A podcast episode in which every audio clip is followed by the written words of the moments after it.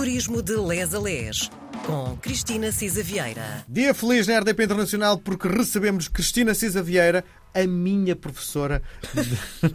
Bem-vinda, Cristina, especialista em turismo em nosso país. Bem-vindo à tarde da RDP Internacional. Estamos andado um, a conhecer os Açores e começámos a semana passada através dos olhos de Vitorino Mésio.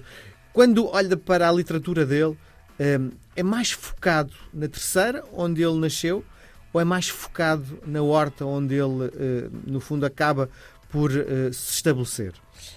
Olha, hum, é uma questão curiosa, mesmo muito curiosa, a que coloca, porque o mau tempo no canal passa-se no Faial, e o canal, como no outro dia dizíamos, uh, é o canal entre o Pico e o Faial, mas a verdade é que na interpretação que é feita da obra se diz que ele foi bastante inspirado também na terceira e que, no fundo, recriou no Faial, uh, muitas das personagens e muito da entourage humana havia na terceira é um bocadinho um misto, pelo que eu li, é um bocadinho um misto. Ele foi muito marcado, de facto, pelo Faial. Ele amou profundamente o Faial, foi uh, duas ou três vezes ao Faial, creio que pelo menos duas seguramente. Foi a primeira, como tínhamos dito, para fazer, para concluir o liceu, uh, no, no Liceu Nacional da Horta, porque, enfim, apesar de ser um intelectual gigante, teve vários desaires e inclusive reprovou uh, na terceira e, portanto, teve que ir fazer o exame como aluno externo ao FAIAL, nos 16 anos. Ele, aliás, diz que contou com a complacência dos professores, atenção,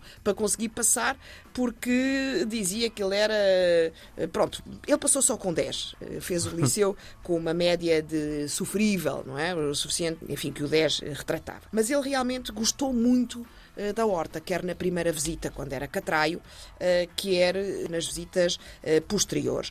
E, de facto, ele aí conheceu várias pessoas que depois o vieram a inspirar, mas diz-se realmente este foi uma aculturação, de facto, entre a horta e a terceira. Por exemplo, ele conheceu as senhoras Arriaga, que vieram, uh, irmãs, portanto, do Manuel da Arriaga, Presidente da República, que foram os modelos das streets do romance, do Mau Tempo no Canal. Teve, de facto, muitas personagens inspiradoras de outras e, sobretudo, o Faial surpreendeu porque a terceira era muito mais fechada sobre si, muito mais, entre aspas, rural, enquanto a vida no Faial era uma vida ao tempo uh, extraordinária. Mais facto, em 1918, é sim, muito mais desenvolvido.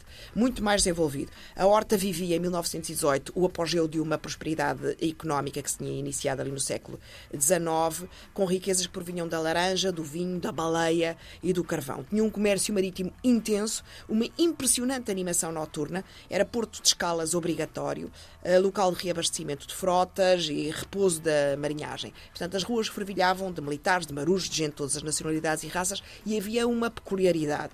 É que na horta estavam instaladas as companhias dos cabos telegráficos submarinos que convertiam de facto a cidade num nó de comunicações mundiais. Os próprios estavam, portanto, americanos, ingleses, alemães, os italianos dos chamados dos cabos, deveriam deixar profundas influências sociais, culturais e desportivas no meio feilense.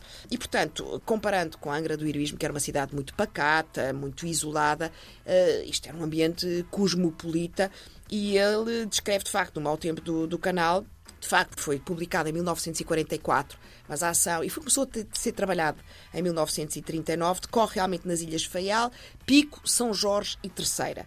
Uh, o núcleo da intriga desenvolve-se realmente na Horta uh, e é entre um período que, entre 1917 e 1919, coincide parcialmente com a permanência dele na Ilha do Faial. Consegue definir o estilo? Ora bem, aquilo é um romance, de facto, muito vocacionado sobre a história. Diz-se que, de facto, um outro, um grande poeta e escritor contemporâneo, Vítor Rui Dores, que é poeta, ator, crítico literário e açoriano, diz que é, de facto, uma obra-prima porque, eh, por três ordens de razões diz ele, eh, e estou a citá-lo, pela densidade e perfeição da forma e estrutura, pela riqueza psicológica das suas personagens, ou seja, pela expressão dos sentimentos humanos, e pela maneira como o autor desenvolve aspectos históricos, culturais, sociais, míticos, etnográficos e científicos relacionados com as nove ilhas.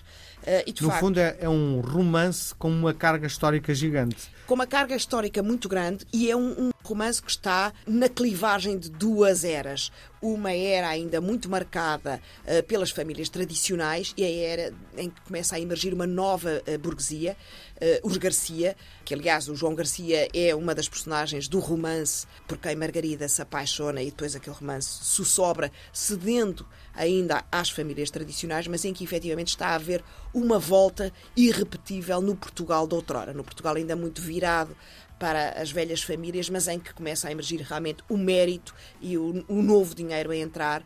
E, portanto, também por isso é um romance muito, muito, muito interessante.